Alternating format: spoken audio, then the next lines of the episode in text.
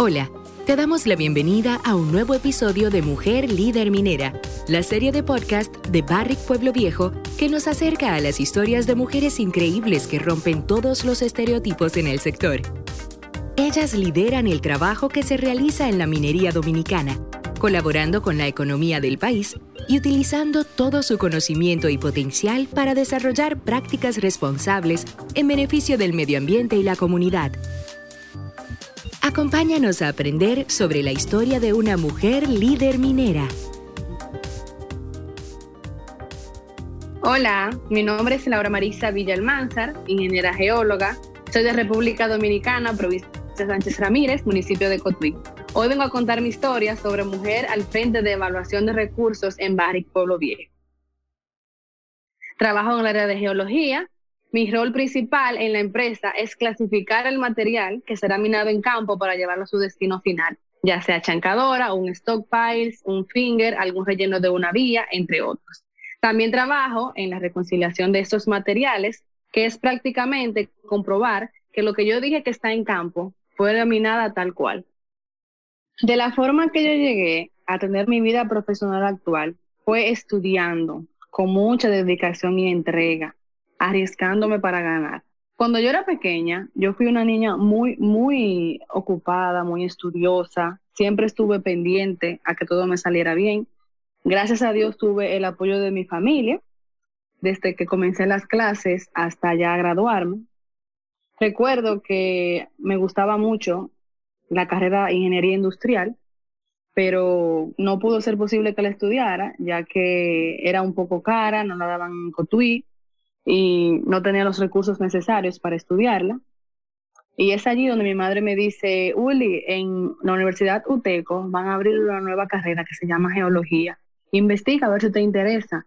Yo ahí desperté las intrigas, comencé a buscar, a indagar sobre esta carrera. Me gustó le dije que sí, que no había problema, que me iba a inscribir, pero el único problema era que tenía que esperar que llegara el 2012, ya que era en ese entonces cuando la carrera iba a ser abierta o iba a tener su apertura. Esta carrera es muy bonita, tiene muchos aprendizajes, te ayuda mucho y vale la pena. Cuando ya yo entré de lleno a mi carrera, lo que es en UTECO, en mi Universidad Tecnológica del Cibao Oriental, tuve una beca con el MESIP con la ayuda de mi madre y de una amiga. recuerdo que yo eh, estudiaba de día hasta la noche, de 8 de la mañana hasta las 10 de la noche, de lunes a sábado, siempre, siempre, siempre en la universidad hasta lograr mi objetivo.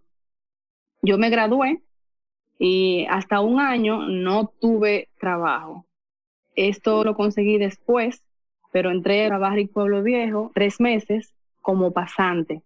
Después de que yo fui pasante, ya mi pasantía acabó tuve que regresar a casa, pero nunca dejé de insistir y nunca dejé de seguir aplicando a diferentes vacantes hasta lograr mis sueños. Es allí donde luego entré en una contratista, duré más o menos seis meses, una contratista donde tuve que trabajar con más de 20 hombres, solamente siendo yo mujer, trabajaba de día y de noche, aguantaba agua, sol y sereno, cuatro por cuatro, trabajaba cuatro días, descansaba cuatro días, o sea, era cuatro días de noche, descansaba cuatro días, cuatro días de día y descansaba cuatro días. Así era que vivíamos intercalando. Después de allí fue donde seguí aplicando, nunca me cansé, hasta que al fin logré encontrar una vacante aquí en Barrick Pueblo Viejo y lo logré. Gracias a Dios estoy aquí Estoy trabajando en lo que es la estimación de recursos, la clasificación de mineral. Estoy dando lo mejor de mí. La verdad que esto es un reto muy grande porque hay muchas cosas que solo dependen de mí y de mi compañero y la verdad estamos tratando de dar lo mejor en sí. La estimación de recursos o clasificación de mineral consiste en tú poder clasificar qué sería un high grade, qué sería un low grade, qué sería un mineral waste, depende ya que aquí no todo lo que está en campo, no toda la tierra para que lo conozca o para que lo entienda, que está en campo, tiene un valor económico. Por eso es que la dividimos así. Por ejemplo, una zona de, de high grade, que es una chancadora, que con eso es que sacamos el doré. Un L se puede mandar a un stop pipes. Un waste es lo que se usa para relleno de vías, para construir alguna, alguna rampa o así, porque eso viene siendo como el bagazo. Es el material que no tiene nada de paga. el material que no sirve. Vendría siendo eso. Imaginemos que tenemos un solar. Ese solar nosotros lo vamos a clasificar, la parte que tiene mineral, la que puede ser extraída, la que puede ser vendida, la que se puede sacar algún recurso, en este caso es oro y plata, y otra parte que es la que yo voy a botar, la que yo voy a utilizar para rellenar una casa, para hacer una vía, para hacer alguna rampa o algo de eso. Razón por la cual otras mujeres deberían conocer mi profesión es porque nuestro límite es el cielo. Aquí todo da para todos. Aquí conoces tus límites. Nosotros como mujer rompimos ese paradigma de que esto no es solo para hombres, de que las mujeres somos muy, muy importantes, de que sí podemos. Esta carrera, antes yo recuerdo que era solo para hombres, las mujeres, porque las mujeres éramos muy sensibles para realizar este trabajo. Yo recuerdo que cuando me llamaron para trabajar como contratista, me dijeron como que, ay, no, la hora es muy fina para eso, yo no creo que ella aguante esa pela. Pero cada vez que me decían que no, eso era como un sí para mí, como que tú sí puedes, tú sí lo vas a lograr. Eso es lo que yo le puedo exhortar, como que no tengan ese paradigma, rompanlo, las mujeres sí podemos. Lo más difícil en mi trabajo es aprender a manejar el tiempo. Aquí el tiempo vale mucho. Por una práctica mal hecha, se daña todo.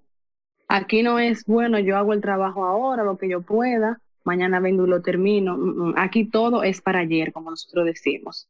Esta posición requiere de mucho sacrificio, de mucho empeño, de mucha decisión. Todo se debe de entregar tal cual, porque de no ser así, los equipos de mina, lo que están minando, aquel material que yo clasifiqué, no se pueden parar. Parar esta máquina conlleva gastos de millones de dólares, cosas que nosotros no podemos permitir. Por eso es suma, sumamente importante aprender a manejar el tiempo, que es de las cosas más difíciles. Ahora, de la manera como yo lo puedo gestionar o como yo lo puedo ayudar a que eso no pase, es siendo organizada. Desde que yo llego a mi área de trabajo, yo tengo agenda, yo anoto todo, siempre pongo todo lo que voy a hacer en ese día, en qué tiempo debo terminarlo y me exijo. Me digo, Laura, son las ocho y media. Tú dijiste que lo ibas a acabar a las nueve. Apúrate. No te pongas a hacer otra cosa, sino enfócate, enfócate continúa.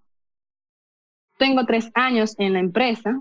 Lo que más disfruto hacer es como muy difícil de poder decir, porque realmente me gusta todo. Me gusta todo lo que yo hago. Porque ese momento, cuando tengo que llevar mis ideas a una mesa redonda, dar mi punto de vista sobre este problema, ayudando a resolverlo, cuando entrego una malla que la ley llega como se esperaba, cuando hago una reconciliación que a fin de mes todo me dice que sale bien. Es como que todo, realmente como que no tengo nada así que sea lo que más, más me guste. Las lecciones que yo he aprendido son muchas. Entre ellas es aprender a manejar el tiempo, saber responder a las personas con dulzura, yo soy una persona de carácter muy, muy fuerte, pero eh, eso mismo, lo que para muchas personas lo ven como que me hunde, es lo que me salva. Porque por yo ser así, por tener este carácter de líder, fue que hoy me eligieron para ocupar esta posición. Aprendí a ser más empática, a no tener límites, a trabajar y ayudar a los otros sin esperar nada a cambio, a ser más organizada con las informaciones, a valorarme más como mujer porque nosotras sí podemos, sí podemos ocupar alto rango y sí podemos ser escuchadas. Para mí, minería responsable, una definición clave para esto es Barrick Pueblo Viejo, ya que aquí tenemos en cuenta el impacto en el medio ambiente, el impacto en las comunidades y sobre todo que nos dirigimos por la legalidad del país. Minería responsable es también llevar ese material o esa tierra para que lo podamos entender a un destino final de que no contamine los acuíferos, de que ese material contaminado no llegue hacia la comunidad, sino que aquí sea tratado antes de enviar a los ríos. Cuando hay exceso de polvo, se llama a un camión cisterna para que vaya y regue todo el camino para que ese polvo no impacte a la comunidad.